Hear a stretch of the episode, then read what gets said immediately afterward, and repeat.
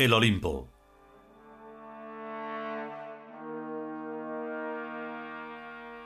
Quinto capítulo. Tercera parte.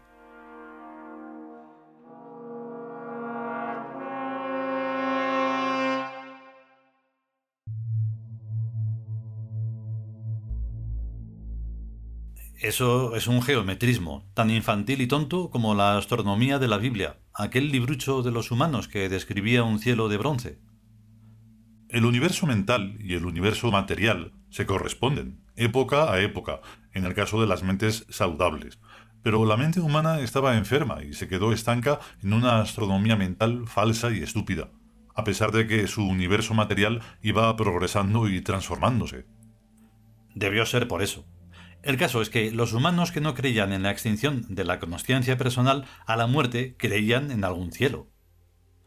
Más bien solo los monoteístas, que eran los más tontos de entre todos los tontos y los más ignorantes en astronomía mental. En cambio, los politeístas creían en la reencarnación, basándose en la observación del modelo cíclico que siguen todos los procesos de la naturaleza, pero sus ideas sobre el tema estaban muy lejos del pensamiento lógico Tius. Si no eran Tius, no podían pensar con lógica Tius. Reencarnar es para nosotros una evidencia. Lo raro sería o extinguirnos o estancarnos para toda la eternidad en un cielo inmutable y sin posibilidad de evolución.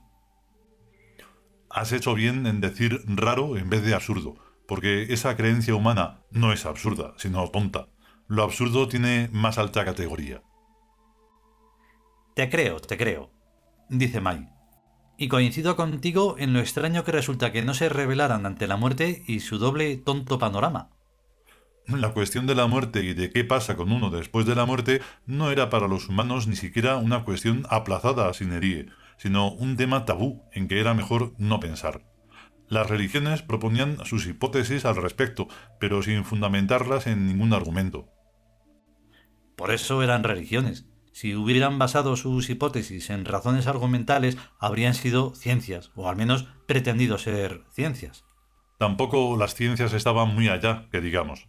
No olvidemos que las tales ciencias habían salido de la escuela de Abdera, la de los más tontos de entre los griegos, la hazme reír de todos los filósofos. Como la muerte no se ve ni puede medirse, ya que es un arquetipo, lo único que los abderianos, vulgarmente llamados científicos, podían observar es que al muerto se le para el corazón y da un encefalograma plano. Del espacio interior que es donde viven el alma y su mente y su conciencia y su yo personal, no tenían ni puta idea.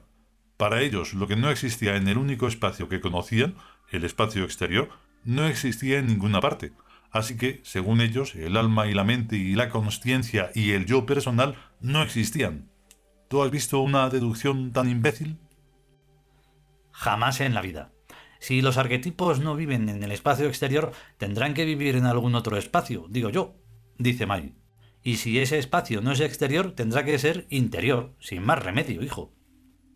Por narices y por narices y sin más remedio, la rebelión contra la muerte había que hacerla no en el espacio exterior, sino en el espacio interior, o sea, en el pensamiento, en la mente, en el alma y en sus alrededores, a todo el conjunto, de lo cual se conoce con el nombre de numen, y más vulgarmente con el nombre de psicología. Tenía por tanto que ser una revolución psicológica, concluye K apurando su taza de té y encendiendo a continuación un cigarrillo de iones negativos selectos. La rebelión psicológica y su correspondiente revolución se hicieron bajo la bandera que proclamó a la reencarnación universal automática. Hay que decirlo. Dice K. Para que el concepto fluya a todas las épocas arrastrado por las corrientes del tiempo. La reencarnación de la conciencia personal del yo, en una serie interminable de cuerpos de la misma especie biológica, mientras ésta subsista, o de cuerpos de una especie biológica afín, cuando la otra se haya extinguido, conquistó a la muerte arquetípica para el imperio y redujo a la muerte física a un mero trámite. Pero con esto cambiaron absolutamente todos los conceptos que sostenían al hecho humano, y la humanidad fue convicta de superada. El Ankh contra la cruz, el símbolo de la vida y de la inmortalidad contra el símbolo de la muerte, de los cementerios y de los cristianos. Peste cristiana. Cuánto daño y dolor hizo a las mentes y las almas y a todos los seres de la tierra, y a la tierra misma. Cristianismo de mierda. Ojalá no hubiera existido nunca en la tierra de los dioses. Fue necesario, May. El cristianismo fue la forma mental que más se identificó con la estructura neuronal y biológica y social del sapien. El cristianismo era inherente a lo más bajo de la humanidad y con ese nombre o con cualquier otro habría existido al final de la fase humana. ¿Qué es Jesucristo? Lisa y llanamente la deificación del Homo sapiens. No había caído en ese detalle, reconoce May. Jesucristo resumen y personificación de la humanidad en su conjunto. Así se explica la tenaz manía de presentarlo crucificado y muerto, ya que precisamente son la tortura y el asesinato las dos manos o factores con que la humanidad se construye a sí misma a la vez que se destruye.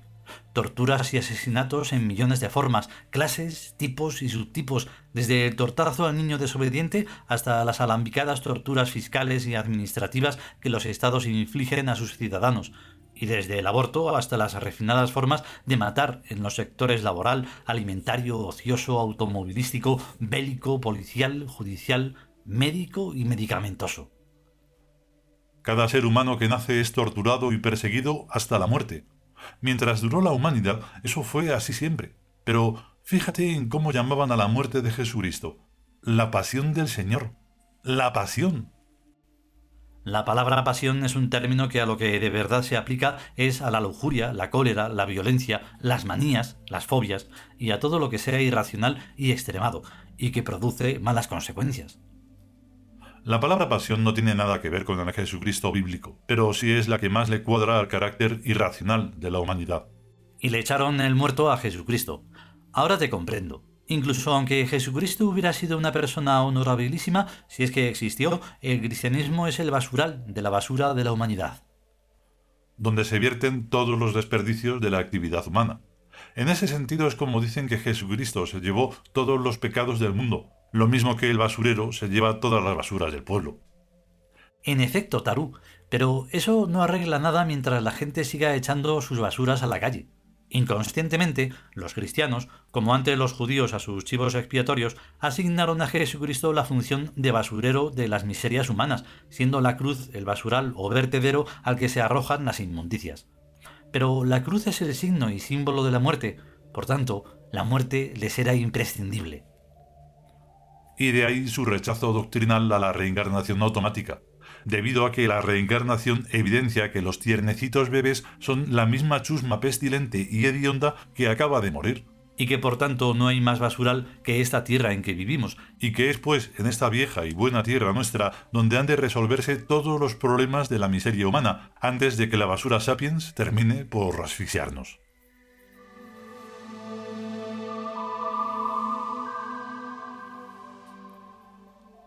Fuera del tiempo, en el Numen, en el palacio cristiano del Olimpo, San Agustín de Hipona llama suavemente a la puerta del gabinete rosado de Jesucristo, llevando en sus manos trémulas un periódico del Olimpo. Pase quien sea, dice Jesucristo repasando la lista de los papas. San Agustín de Hipona entra y se arrodilla humildemente. Jesucristo levanta la vista de la lista en la que ha tachado a más de la mitad. ¿Qué se te ofrece, Agustinito? Levántate y anda, como San Lázaro. Señor, Señor, sálvanos, que perecemos. Mira cuántas blasfemias. San Agustín de Hipona tiende el periódico a Jesucristo. Este lee. La Gaceta Olímpica ha sabido de buena fuente que Jesucristo ha sido nombrado basurero del mundo en el Pleno Municipal que el Ayuntamiento está celebrando en estos mismos momentos la moción en tal sentido fue presentada por el representante del grupo de los dioses del futuro. ¿Qué, pero qué, qué disparate es este? ¿Me lo puedes explicar? Turena Jesucristo. Yo qué sé, yo me limité a escribir la Civitas Dei, la ciudad del dios.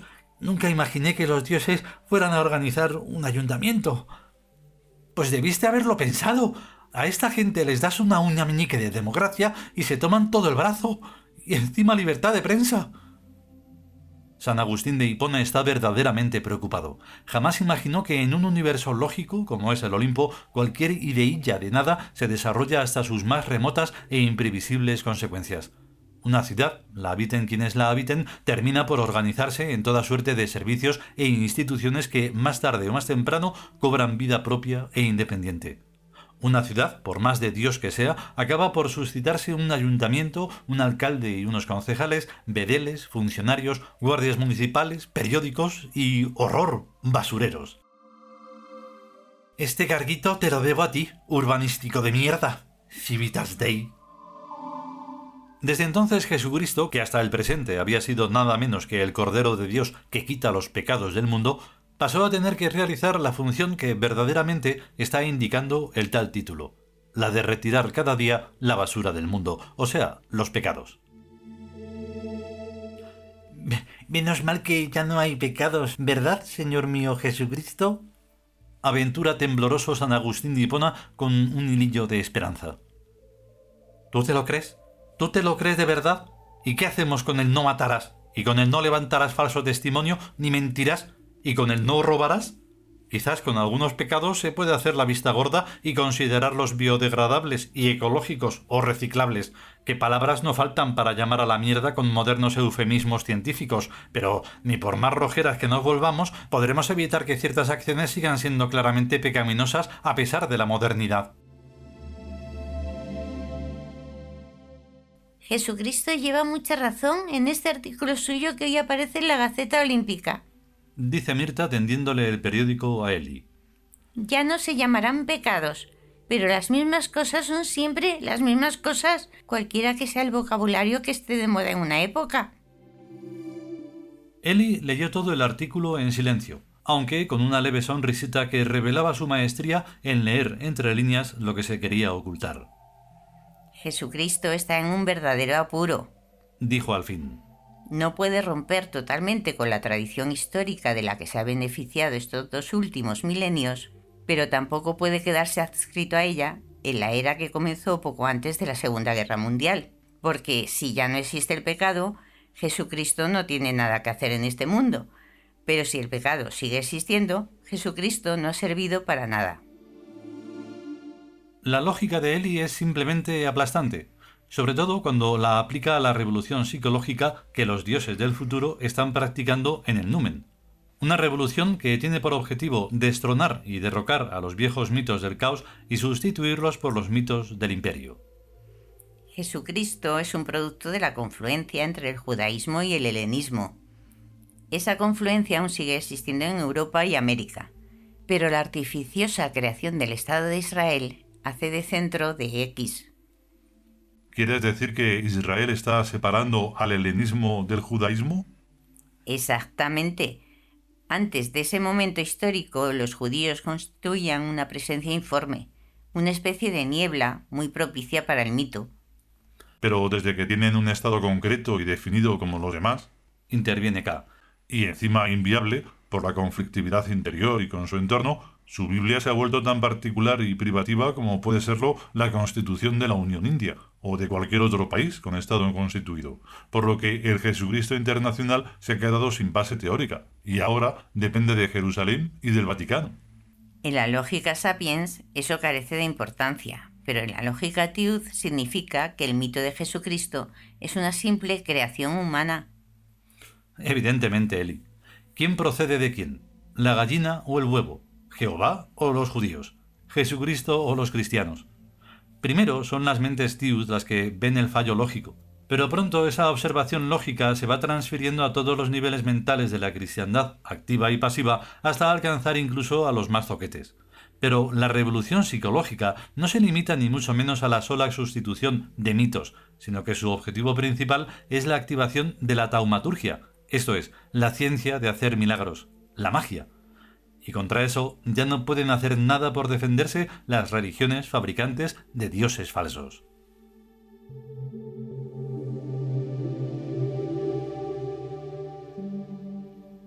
Continuará.